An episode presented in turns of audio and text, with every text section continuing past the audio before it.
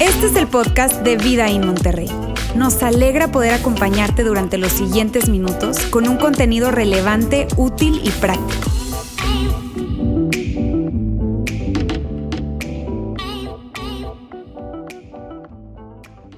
Amigos, hoy estamos Iniciando, iniciando año, pero también estamos iniciando serie, ¿ok? Iniciando serie, viviendo contigo mismo. Y mírame, esta serie esta serie eh, eh, es, mi deseo, es, es, mi anhelo de todo corazón que esta serie pueda convertirse para ti no, no, no en algo determinante para este año, sino que se convierta en la forma en cómo tú vivas el 2024 y todos los años de tu vida.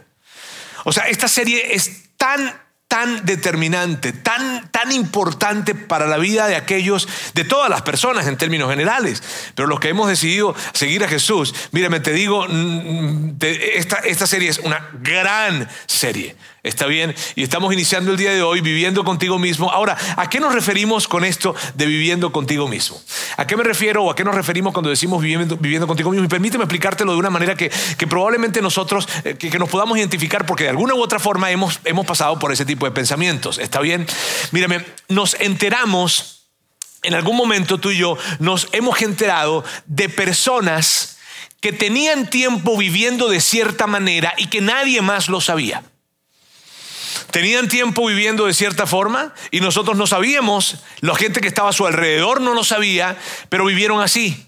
Y vivieron así, se mantuvieron por varios años viviendo de esa manera, mintiéndole a las personas que estaban a su alrededor, mintiéndole a su familia, mintiéndole a, a las personas de su trabajo, mintiéndole a sus socios, mintiéndole a sus electores, no sé.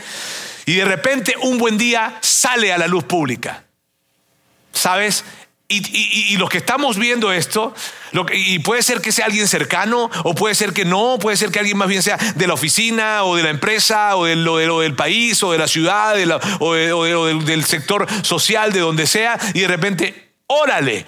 y nos damos cuenta que esta persona vivió tanto tiempo mintiéndole a la gente de esa manera tanto tiempo viviendo una, una doble vida eh, y, lo que, y cuando vemos eso, porque tú y yo lo hemos, lo hemos pasado de alguna manera, cuando vemos eso, entonces este tipo de frases llegan o este tipo de preguntas nos hacemos.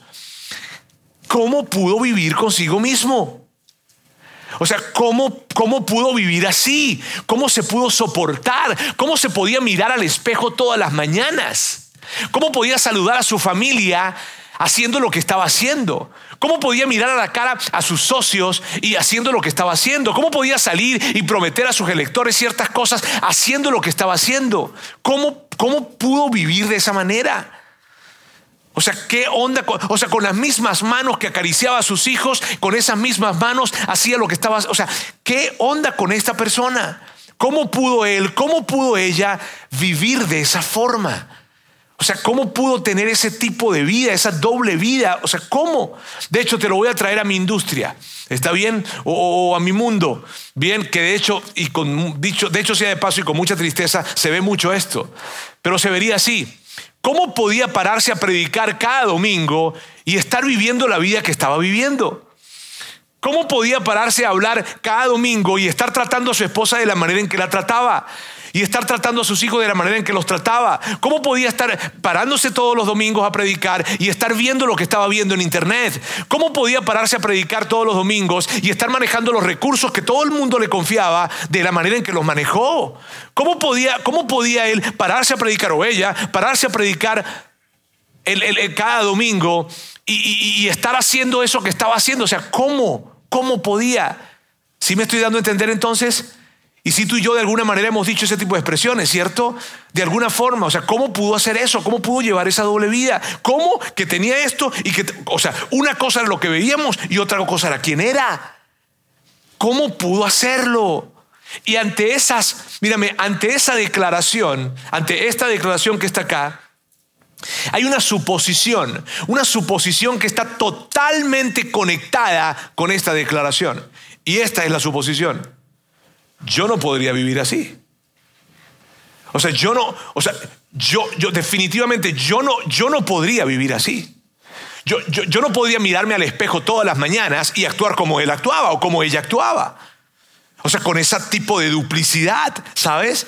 O sea, yo no podría vivir de esa forma. No me podría mirar al espejo, o sea, no, no me podría soportar a mí mismo viviendo de esa forma. Pero permíteme decirte algo, sí podrías.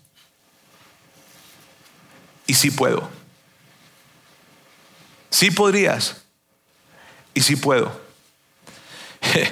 y, y permíteme escarbarle un poquito más a esto que te estoy diciendo. ¿Está bien?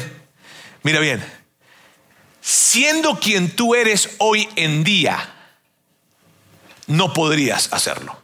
O sea, tu yo actual, tu yo de hoy, no podría de repente, cuando ve ese tipo de escándalos, cuando ve ese tipo de situaciones, dices, no, yo no podría. Sí, siendo quien tú eres hoy en día, tu yo actual no sería capaz, definitivamente dices, yo no podría hacer eso.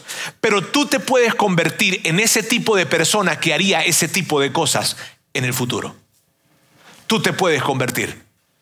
De hecho, permíteme decirte algo, las personas de las cuales terminaron pasando por este tipo de cosas que salió a la luz pública, vidas ocultas que traían por muchos años, ese tipo de personas en un momento de sus vidas dijeron esto, yo no podría vivir así. Y ese es el asunto, que cuando tú y yo podemos reconocer que eso nos podría pasar a nosotros, entonces tomamos las medidas necesarias para que eso no nos suceda. Pero en el preciso momento en que tú te consideras alguien que yo no podría vivir de esa forma, yo no podría, de qué, qué horrible. Yo no podría vivir en el preciso momento de que tú emites ese tipo de juicio, que yo emito ese tipo de juicio, estamos colocándonos justamente en el camino de hacerlo. Porque todas esas personas, si tú hablas con esas personas y tú les preguntas, hace, hace años atrás, ¿tú creíste que ibas a llegar a vivir así? Te puedo asegurar, porque he hablado con muchas de ellas, te puedo asegurar que esta es su respuesta. No, nunca lo imaginé. Pero amigos, de eso se trata esta serie. De poder tomar medidas para que ese tipo de cosas a ti y a mí nunca nos pasen. Y por eso estamos hablando en esta serie de lo siguiente, viviendo contigo mismo. Y aquí chiquitito, que debería parecer más bien más grandotote, está bien, dice, tres hábitos para proteger tu alma. Tres hábitos para proteger que quien tú te muestras es quien tú eres realmente. Tres hábitos para proteger de que no haya un Roberto aquí y un Roberto allá abajo. Tres hábitos para proteger que tú evites tener secretos porque estamos tan enfermos como nuestros secretos. Si tú quieres tener un termómetro para saber cuán sana está tu alma, ¿verdad? Si tú quieres tener un termómetro, ok, revisa cuántos secretos tienes. Porque entre más secretos haya, más enfermedad probablemente hay en nuestra alma. Tres, tres, tres, tres hábitos para proteger tu alma. Tres hábitos para... Y cuando decimos proteger tu alma, me refiero a esto, amigos. con alma me refiero a eso, a eso que solamente tú conoces, a ese lugar en donde tú anhelas, en donde sueñas, en donde temes, en donde, en donde, en donde te hieren, en donde te sientes, en donde te decepcionas. E, e, ese lugar que solamente tú conoces. Y el asunto es este, que si tú y yo somos honestos, esta vida, amigos, es tan dura con nuestra alma. Esta, dura esta vida nos, golpea tanto con respecto a nuestra alma. Y son tres hábitos para protegerla. Ahora, y este es el asunto, miren bien, si el alma no se cuida, tiende a desmejorarse. Lo que no se atiende, de, hecho, permíteme decírtelo de esta manera, lo que se desatiende, se desmejora. O sea, no, no, no, no creas que el alma va a estar bien porque, ¡pum! Ya, yo vine el domingo a la iglesia, el 7 de enero. No. Si el alma no se atiende, se desmejora. Lo que no se atiende, lo que no se cuida, tiende a enfermarse. Y tú lo sabes. Y tú lo sabes muy bien. Y con respecto al alma, tú lo sabes muy bien. ¿Por qué? Porque gente viene, gente se va. cosas suceden, personas que no querían herirnos, probablemente, o, que sí, no sé, o sea, personas que nos hirieron porque querían o porque no querían, pero terminamos siendo heridos y esas pequeñas heridas que se están colocando en nuestro corazón, que puede que, ser puede que sean pequeñas, pero son pequeñas que se van acumulando y se van acumulando y se van acumulando y se van acumulando y cuando tú no proteges tu alma, lo que pasa es que allí se empieza a crear algo dentro de tu alma y se empieza a desdoblar tu alma y empieza a una brecha enorme en tu alma entre quien tú quieres ser y entre quien realmente eres. Eso es lo que sucede. Lo que pasa, amigos, es que tú y yo y todos nosotros cuidamos nuestro exterior. Nosotros cuidamos nuestro, nosotros cuidamos lo que se ve. Por eso ustedes están tan bonitos hoy. Sí, sí. Por eso, porque cuidamos nuestro exterior, eso es lo que cuidamos naturalmente. Y por eso, en este tiempo típico, todos los gimnasios están llenos. Es el momento en donde más saludable come la gente. ¿Sabías eso? No, yo no como eso. Chicharrones en ramos, no, no, yo jamás. Este, ¿Sabes? Ahora, pero ok, cuidamos nuestro físico porque lo cuidamos, porque, y eso no está mal, eso no está mal. Tú lo cuidas, yo lo cuido y está bien, eso no está mal, está bien, no está mal, pero ¿y nuestra alma? Y mírame, y esto te lo digo como, como una súplica, ¿y nuestra alma? ¿Y lo que está dentro? ¿Cómo lo cuidamos? ¿Quién lo cuida? Porque permíteme decirte algo, de acá sale todo lo demás. ¿Y nuestra alma? ¿Cómo la cuidamos? ¿La estamos cuidando? Porque, porque amigos, este es el asunto. Miren bien, la salud de tu alma determina tu capacidad de duplicidad. Entre más saludable estés tú, entre más saludable tú estés, menos capacidad o menos duplicidad soportas. Pero entre menos saludable estás, más facilidad hay para desdoblarte, para irte en rumbo a una doble vida, para hacer algo que los demás ven y celebran y ser otra persona en tu, en tu casa o en otro lugar. Entre menos saludable está tu alma, permíteme decirte algo que es tan importante, pero entre menos saludable está tu alma, más capacidad de mentir, de ocultar y de guardar secretos hay. Sí es.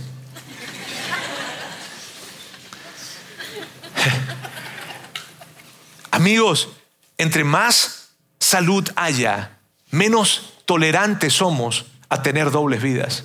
Por eso necesitamos esto. Y la mala noticia que les tengo es esto.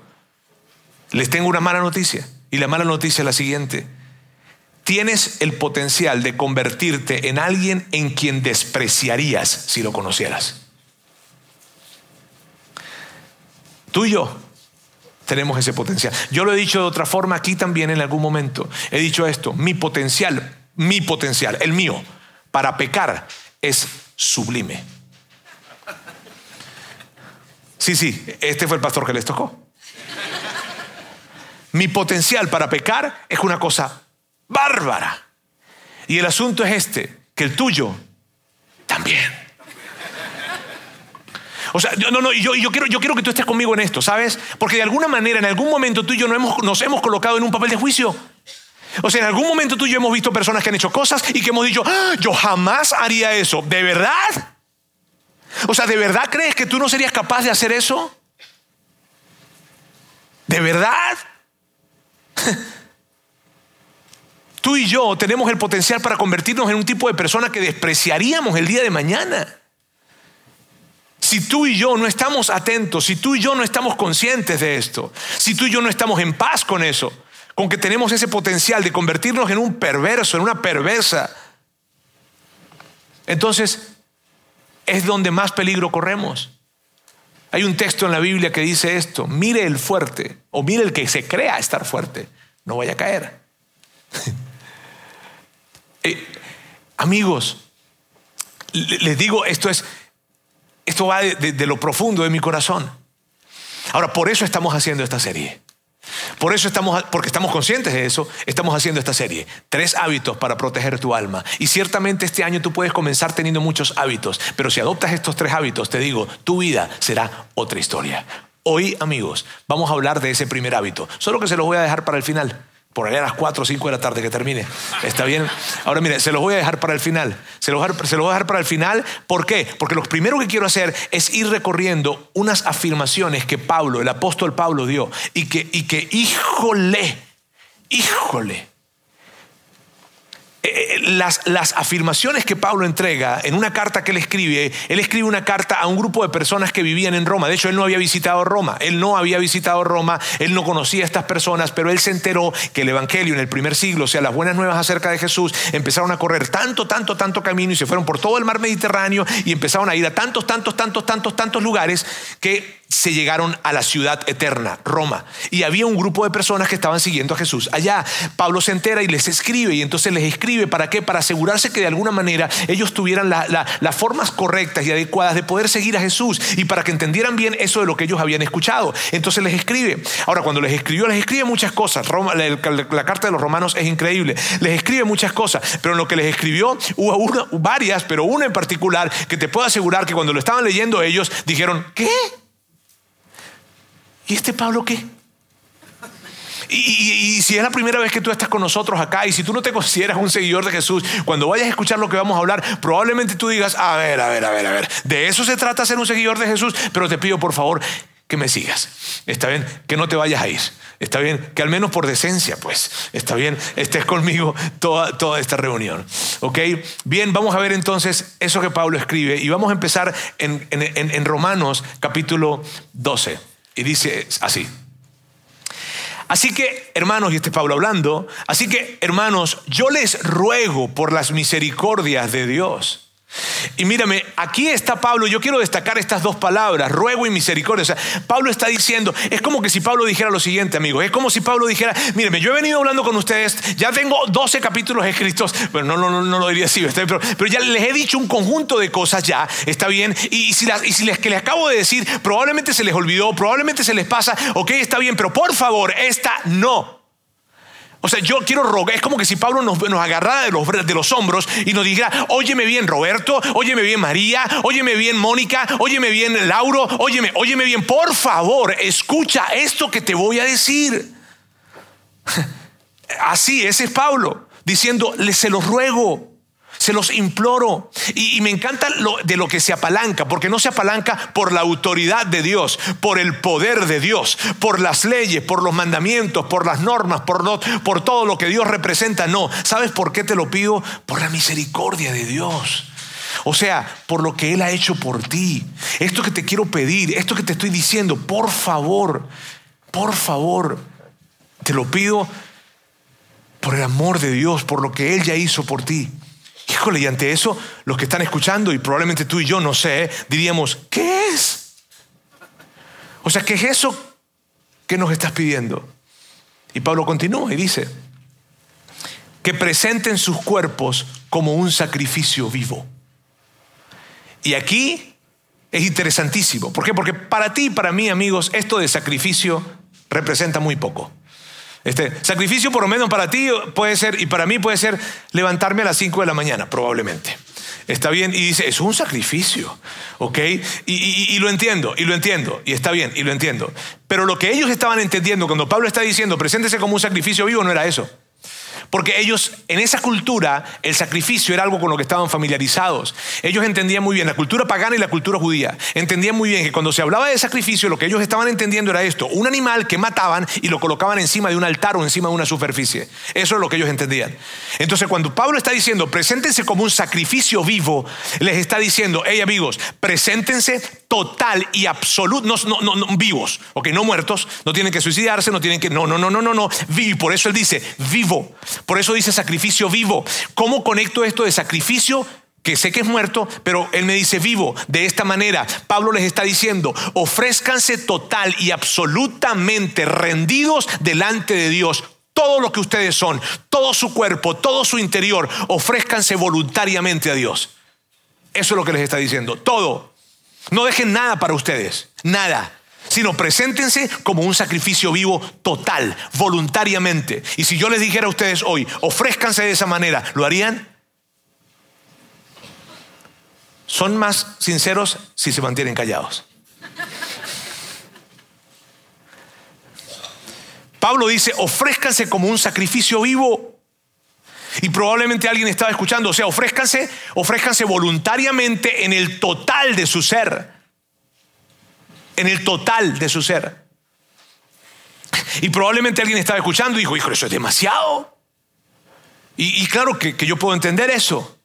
Pero el punto es este, amigos, que cuando tú ves lo que Pablo está diciendo, yo puedo identificar fácilmente, así rápidamente, de primera mano puedo identificar tres categorías con respecto a esto. Uno, quien se entrega.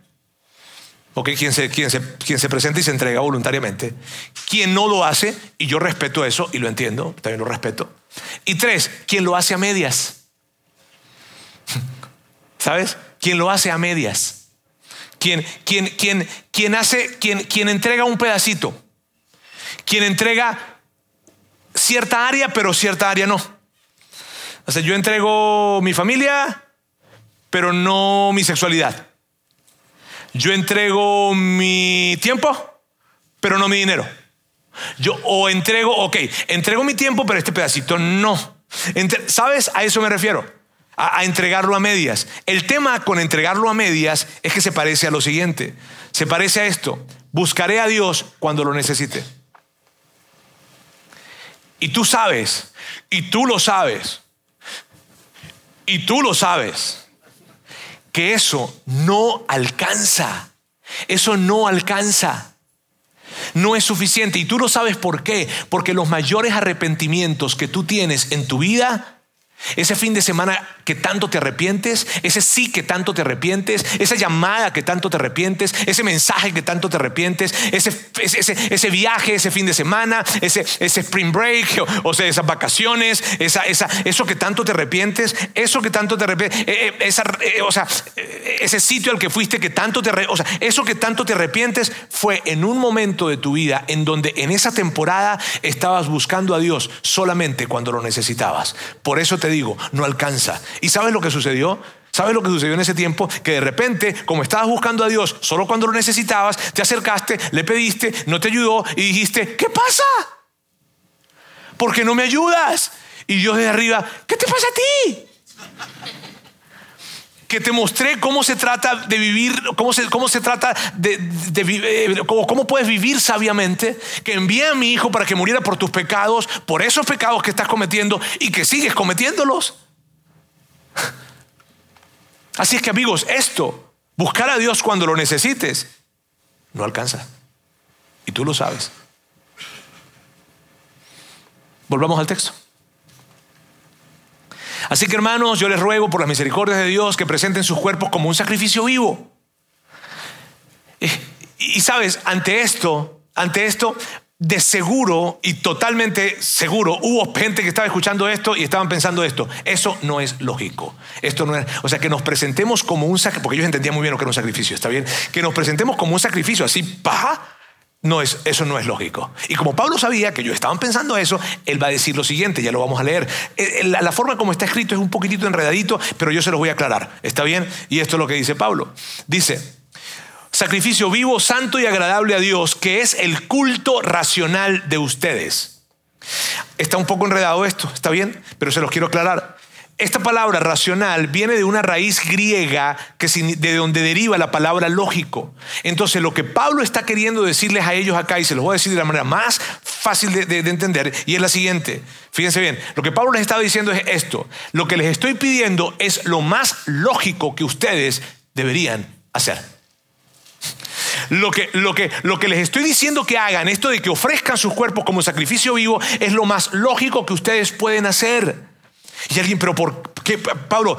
De, entregarnos por completo, así voluntariamente, todo, todo, todo. Es lo más lógico. Sí. ¿Por qué? Porque Dios los ama. Porque Dios sabe lo que, lo que es más importante para ti. Porque no les estoy pidiendo, porque Pablo no, nos está, no les está pidiendo a ellos, no nos está pidiendo a nosotros que nos entreguemos y que nos rindamos a alguien que te quiere hacer daño, a un manipulador, a un socio corrupto, a una mujer infiel, a un hombre infiel. No, no, no, no, no. Él no te está pidiendo eso. Él no te está pidiendo que te entregues a un bullying. No, Él te está pidiendo que te entregues a Dios, que te ama, que te hizo, que sabe que es lo mejor para ti. Amigos, si somos sinceros, tú y yo muchas veces ni siquiera sabemos qué es lo mejor para nosotros. Y Pablo está, por eso, ¿viste que sí es lógico? O sea, te estoy pidiendo que te entregues, que te ofrezcas voluntariamente a Dios, que, te diseñó, que te ama. Que, o sea, no te estoy diciendo que te entregues a un Dios ególatra, que solamente quiere pues, que se acerquen a Él porque viene beneficios para Él, todo para Él. No, no se trata de algo que Dios quiere de ti, se trata de algo que Dios quiere para ti. Entonces, claro, cuando lo veo desde ese lugar, yo digo, es lógico. Sea, si yo te digo, ríndete, ofrécete voluntariamente a alguien que quiere lo mejor para ti, que tiene los mejores planes para ti, que, que tú eres la persona más importante, entrégate a esa persona. ¿Qué dirías? Pues sí, es lógico. Entonces, por eso te digo, es lógico. Ahora, Pablo ya había dicho esto. Pablo ya lo había dicho versículos antes de este, en esta carta, estamos leyendo Romanos capítulo 12, pero versículos antes en esta carta, que fue en, en, el capítulo 6, él ya venía hablando acerca de esto. Y esto es tan grande y tan profundo, pero bueno, trato de comunicarlo. Ahora, lo dijo, pero lo dijo con un enfoque diferente. Y vamos a verlo. En Romanos capítulo 6 dice, no ofrezcan los miembros de su cuerpo al pecado como instrumentos de injusticia. Y mira, en la primera parte, bueno, en, Romanos 12 decía, hagan esto. Aquí está diciendo, no hagan esto. Y, aquí, una cosa que, que, coloca Pablo acá, que es muy, muy interesante, es la siguiente. No ofrezcan los miembros de su cuerpo al pecado. Amigos, Pablo aquí le da al pecado como un carácter de persona. Le da al pecado como un tema de, como una entidad. ¿Sabes? Pablo presenta el pecado y eso es muy importante. ¿Por qué? Porque te ayuda a ti y a mí entender cosas que tú y yo hemos vivido. Como cuando, por ejemplo, tú y yo hemos estado en una situación en la que no queremos hacer algo porque sabemos que no está bien hacerlo, pero terminamos haciéndolo. ¿Les ha pasado? Me imagino que no. Pero pero, pero de repente estamos en esa situación, estoy en esa situación en la que, híjole, no sé por qué, no sé por qué, pero yo sé que esto no lo debería hacer y termino haciéndolo. Y entonces digo, ¿qué me pasa? Y si Pablo estuviera al lado te diría, el pecado. Es el pecado. Él te diría eso, es el pecado. Porque Pablo nos, nos presenta esto, ¿sabes? Quiero decírtelo de una manera más, más, más práctica, probablemente porque se siente como muy aquí, muy, muy, muy bíblico, muy teológico. ¿Está bien? Pero te lo quiero decir de una manera más práctica entonces. Mira bien, una de las palabras, yo diría la palabra, de, hecho, la palabra, permíteme corregirme, la palabra que mejor representa el pecado, según todo lo que dice el Nuevo Testamento, es esta, egoísmo. Egoísmo. Y cuando yo no, y tú sabes lo que es egoísmo, porque no necesito, no necesito explicarte, Entonces, egoísmo. Y mira bien, cuando tú, cuando tú ves lo que Pablo dice en Romanos 12 eh, y en Romanos 6 y lo juntas, que es increíble, esto es lo que está diciendo Pablo.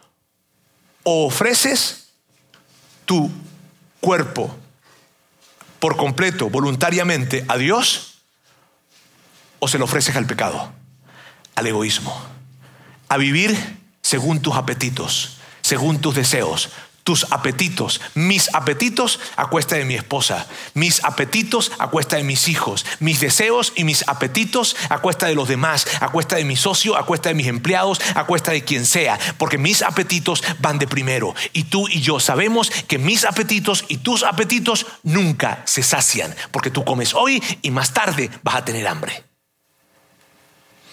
Si ves lo peligroso de esto, continúa.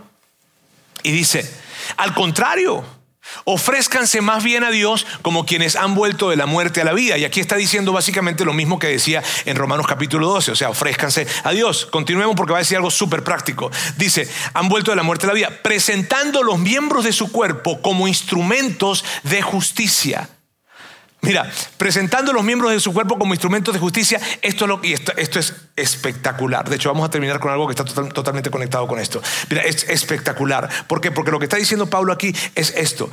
Ofrezcan sus oídos, o sea, lo que oyen. Ofrezcan sus ojos, o sea, lo que ven. Ofrezcan sus manos, o sea, lo que hacen. Ofrezcan sus labios, lo que hablan. Ofrezcan sus pies a donde van. Ofrezcan todos los miembros de su cuerpo para que a través de ellos su agenda, su propósito, su voluntad se cumpla. Entonces Dios, eso es lo que está diciendo Pablo. Entreguen los miembros de su cuerpo para que con lo que escuchen el propósito de Dios se cumpla. Con lo que hablen el propósito de Dios se cumpla. A los sitios a donde van su agenda se cumpla. Eso es lo que está diciendo Pablo, espectacular. Dice, ofrezcan los miembros de su cuerpo, cada miembro, cada miembro. Y luego entonces, él continúa y dice, así el pecado no tendrá dominio sobre ustedes. Así el pecado no tendrá dominio sobre ustedes porque ya no están bajo la ley sino bajo la gracia. Amigos, y esto es increíble. ¿Por qué? Porque esta es la inferencia de Pablo. Lo que podemos tomar como una inferencia de Pablo en lo que él está diciendo es lo siguiente. O te ofreces a Dios voluntariamente o terminarás siendo dominado por el pecado. Y yo sé que esto es extremo y probablemente diga, híjole, pero es como muy radical, eso sí, pero por favor sígueme, no te vayas, no te vayas, no te vayas a levantar, no te vayas todavía. Por favor, sígueme en esto, por favor, esto es tan importante. Esa es la inferencia de Pablo. ¿Está bien? Esa fue la inferencia de Pablo. Ahora, permíteme, hacer, permíteme hacerles una pregunta. Y una pregunta que por favor no quiero que levanten la mano. ¿Está bien? Y, mírame, si tú, eres una, si tú no eres un seguidor de Jesús y estás con nosotros, sígueme la corriente. Sígueme la corriente con esto, porque amigos, esta, esta es la verdad. Esto no es tanto religioso, es más humano que religioso. Y esta es la pregunta. ¿Alguna vez, alguna vez, tú te has sentido dominado por el pecado? ¿Alguna vez te has sentido dominado por algo así? Tú no quieres decir eso, pero terminas diciendo esas palabras que hieren tanto el corazón de alguien. Y, las dice y dice, pareciera que fue otra persona quien las dijo, no yo. ¿Te, has sentido dominado por, por, una adicción? ¿Te has sentido dominado por, por, algo que tú no querías hacer, que sabías que no, que no estaba bien hacer, pero que terminaste haciéndolo? ¿Te has sentido así alguna vez? No levante la mano. Que sientes como que si hubiese alguien dentro de ti y que, y que cuando lo haces dices, ¿qué onda? ¿Cómo lo hice? ¿Te ha pasado eso? Pablo te diría, de eso se trata.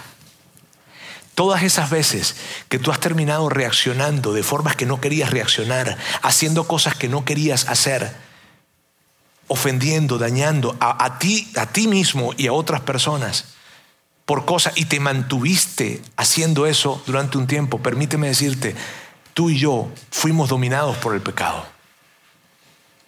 Y lo que Pablo está diciendo, amigos, es esto. Pablo está diciendo que si nosotros ofrecemos voluntariamente nuestros cuerpos, nuestra vida en su totalidad a Dios, el dominio de nuestra vida no estará en manos del pecado, pero que si nosotros no ofrecemos voluntariamente nuestros cuerpos a Dios, terminaremos siendo esclavos del pecado.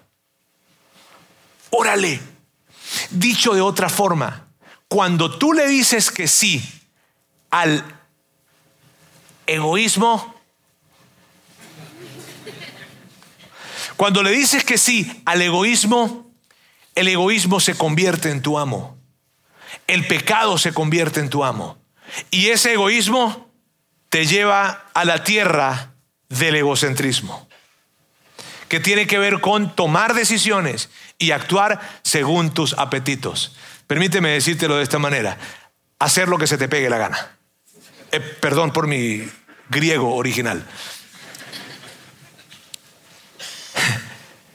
Tomar decisiones y actuar según lo que yo quiera, según tus apetitos. ¿Sabes? Mis apetitos a costa de lo que sea.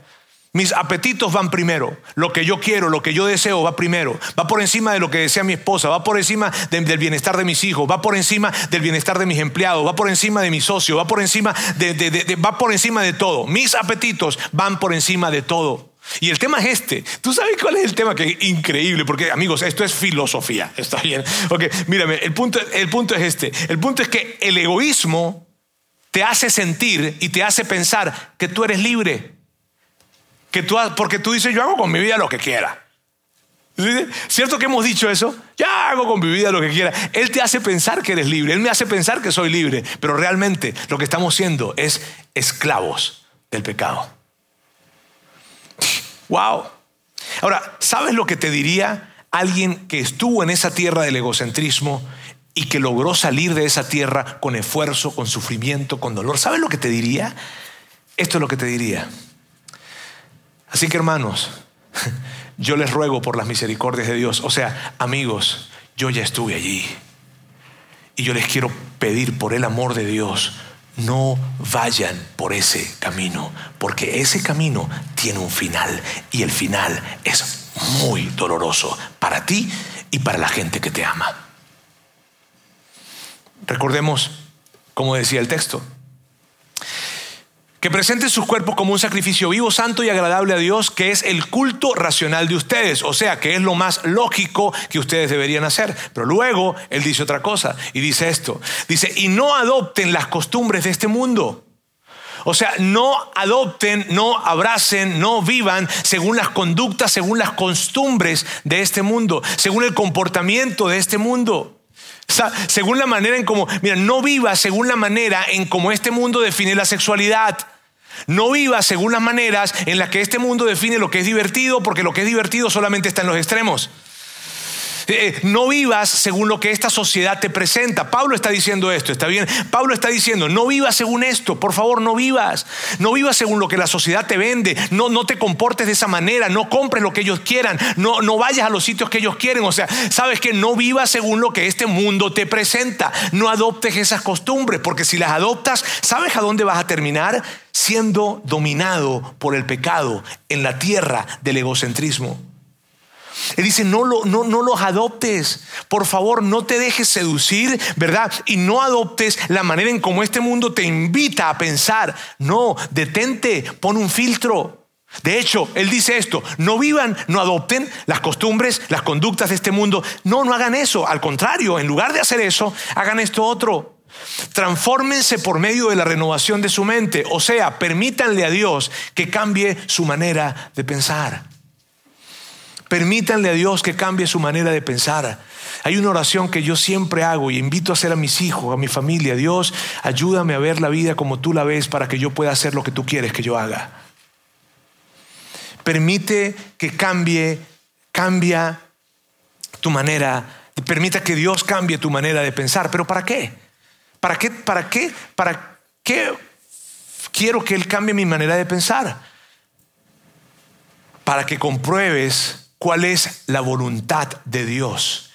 Híjole, si tú no, mira bien, amigo, por favor, atentos conmigo, yo, yo, yo, yo, yo, atento conmigo. Mira, si no adoptas las costumbres de este mundo y permites que Dios cambie tu manera de pensar, tú vas a identificar a conocer, a saber cuál es la voluntad de Dios. Esa voluntad que probablemente tú has estado preguntándole a Él por mucho tiempo de diferentes maneras y que se te hace tan escurridiza y que no sabes cómo, cómo, cómo, cuál es, a qué se parece, sabes de qué manera lo vas a lograr cuando tú no adoptas las costumbres de este mundo y cuando le permites a Dios que te cambie tu manera de pensar, vas a poder discernir. Y mírame, esto es válido para todos, para todos aquí es válido, pero especialmente para estos chavos que están en los 20 años, en los 21, en los 22, en los 19 eh, los que están en esa, los que están, los que están chavos, mírame, esto es tan importante para ti. ¿Por qué? Porque hay tantas decisiones que tienes que tomar. ¿Con quién te vas a hacer amigo? ¿Con quién te vas a casar? ¿Qué carrera vas a estudiar? ¿Dónde vas a vivir? ¿Dónde vas a estar? Por favor, tú quieres saber cuál es la voluntad de Dios y tú dices, ¿cuál es? Porque sé que es el mejor plan para mí. ¿Cuál es? Aquí está la forma de saberlo. Y yo sé que en algún momento la, voluntad de Dios se vuelve como algo tan escurridizo probablemente, pero Pablo dice, si tú no adoptas las formas de pensar de este mundo, si tú no adoptas las costumbres de este mundo y le permites a Dios que cambie tu manera de pensar, hey, yo te lo voy a mostrar. O sea, Dios te va a mostrar cuál es su voluntad. Él, tú lo vas a discernir, tú lo vas a poder identificar. Ahora, si ante esto de la voluntad, mírame, si ante esto de la voluntad de Dios, tú lo que sientes es miedo, o sea, te asusta la voluntad de Dios, ¿sabes? Esto de que, hijo, no, la voluntad de Dios no. La voluntad de Dios viene para robarme la diversión. O sea, la voluntad de Dios, no, no, no. Mira, si a ti te asusta, y mira lo que te voy a decir, si a ti te asusta más la voluntad de Dios que vivir dominado por el pecado, te voy a decir algo.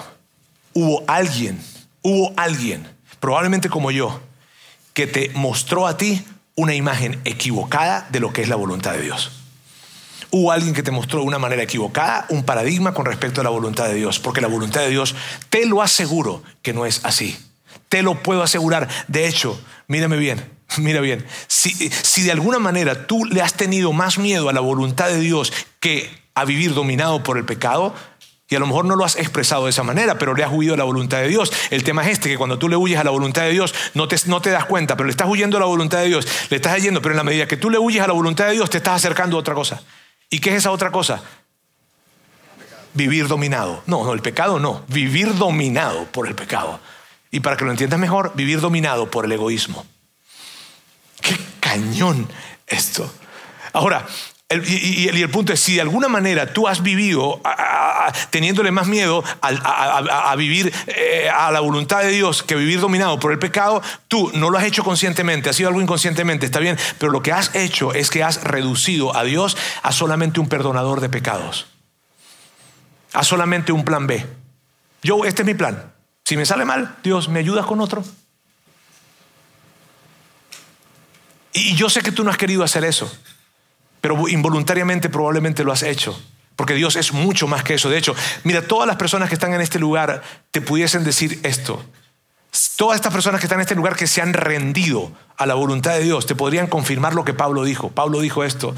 Pablo dijo, la voluntad de Dios es buena, es agradable y es perfecta. La voluntad de Dios es chida, la voluntad de Dios se disfruta, la voluntad de Dios es perfecta para ti, porque lo que es para ti no es para Él, no es para ella, no es para ella, no es para Él. La voluntad de Dios es única y es especial y es para mí y es según tu diseño. Y así como tú eres, por ejemplo, si tú eres una persona súper extrovertida, súper alegre, súper, porque naturalmente tú eres así, tú no creas que la voluntad de Dios va a ser de ahora en adelante esta, la contemplación.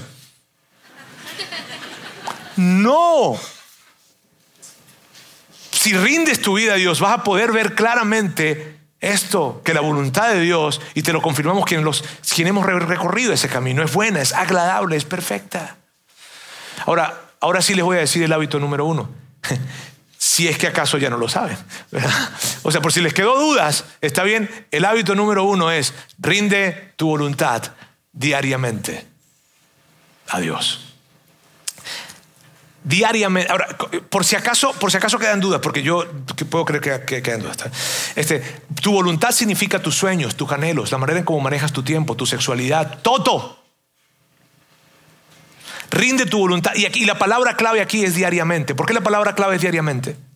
La palabra clave es diariamente por lo siguiente. Porque en la medida que tú lo haces diariamente, tu conciencia empieza a elevarse poco a poco poco a poco con el tiempo. Y entonces, ante situaciones en las que tú deberías decir que, que no, pero estás a punto de decir que sí, suena una alarma dentro de ti. Ante sitios a los que tú no deberías ir, porque te llevarán a un lugar muy diferente al que tú quieres realmente ser, entonces cuando estás a punto de tomarlo, suena la alarma. Entonces tú, y, y esa alarma, ¿sabes cuál va a ser? Tu conciencia. Algo en tu conciencia se va a despertar y va a decir... Mm".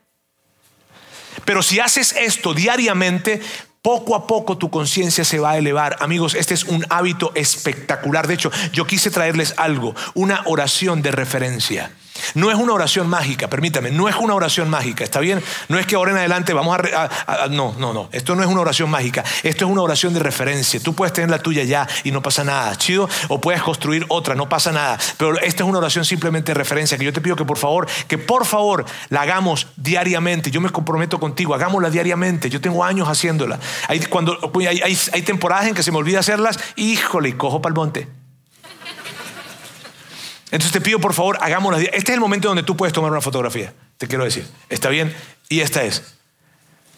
Padre Celestial, me rindo a ti, te entrego mis manos a ti, mis pies, mis ojos, mis oídos, mis pensamientos y deseos, mis esperanzas y sueños. Y probablemente con esta, mis esperanzas y sueños, si tú tienes 18, 19, 20 años, tú dices, uh, pues no es lo mismo que lo diga alguien que tiene 70.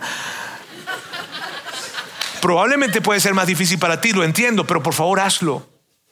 Mis sueños, mis esperanzas y sueños, mi talento, mis oportunidades, lo rindo todo que hoy se haga tu voluntad a través de mí.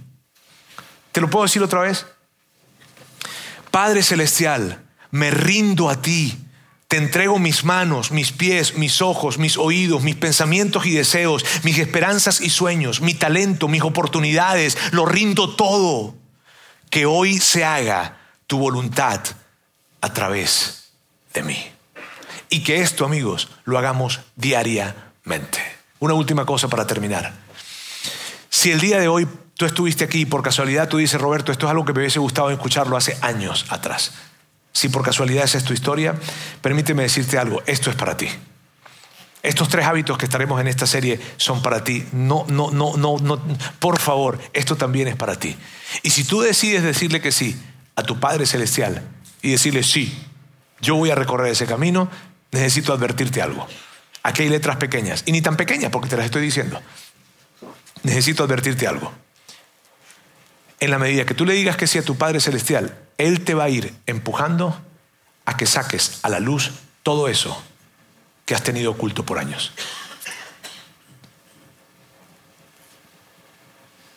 Pero te puedo asegurar algo, del otro lado es mucho mejor. Y todo lo que tú puedas pensar y decir, Roberto, eso sería demasiado doloroso, hay más dolor en no hacerlo. Y puede que tú digas, es que yo ya, yo he tocado fondo. Esa escalera tiene más peldaños hacia abajo, te lo puedo asegurar. Entonces te digo algo, anímate a hacerlo. Que si decides caminar en la dirección que Dios te muestra, Dios se va a encargar de recorrer contigo ese camino y vas a poder vivir en libertad. Amigos, ese fue el hábito número uno, rendir nuestra voluntad diariamente a Dios. Dios, quiero darte muchísimas gracias por el día de hoy.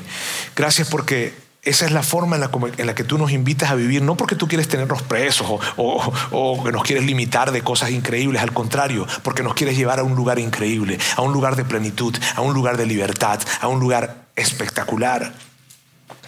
Dios, ayúdanos a entender que podemos acercarnos delante de ti y decirte, aquí está, nos rendimos por completo a ti. Te pido por todas esas personas que están en este lugar que probablemente dicen, Dios, no sé si hacerlo o no. Te pido que les ayudes con sus dudas. Te pido que les acompañes en esta jornada, Dios.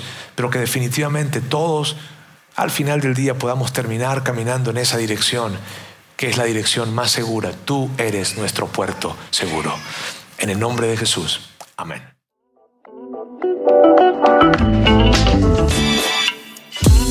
Sigue conectado a los contenidos de Vida en Monterrey a través de nuestro sitio web y de las redes sociales. Muy pronto estaremos de vuelta con un nuevo episodio.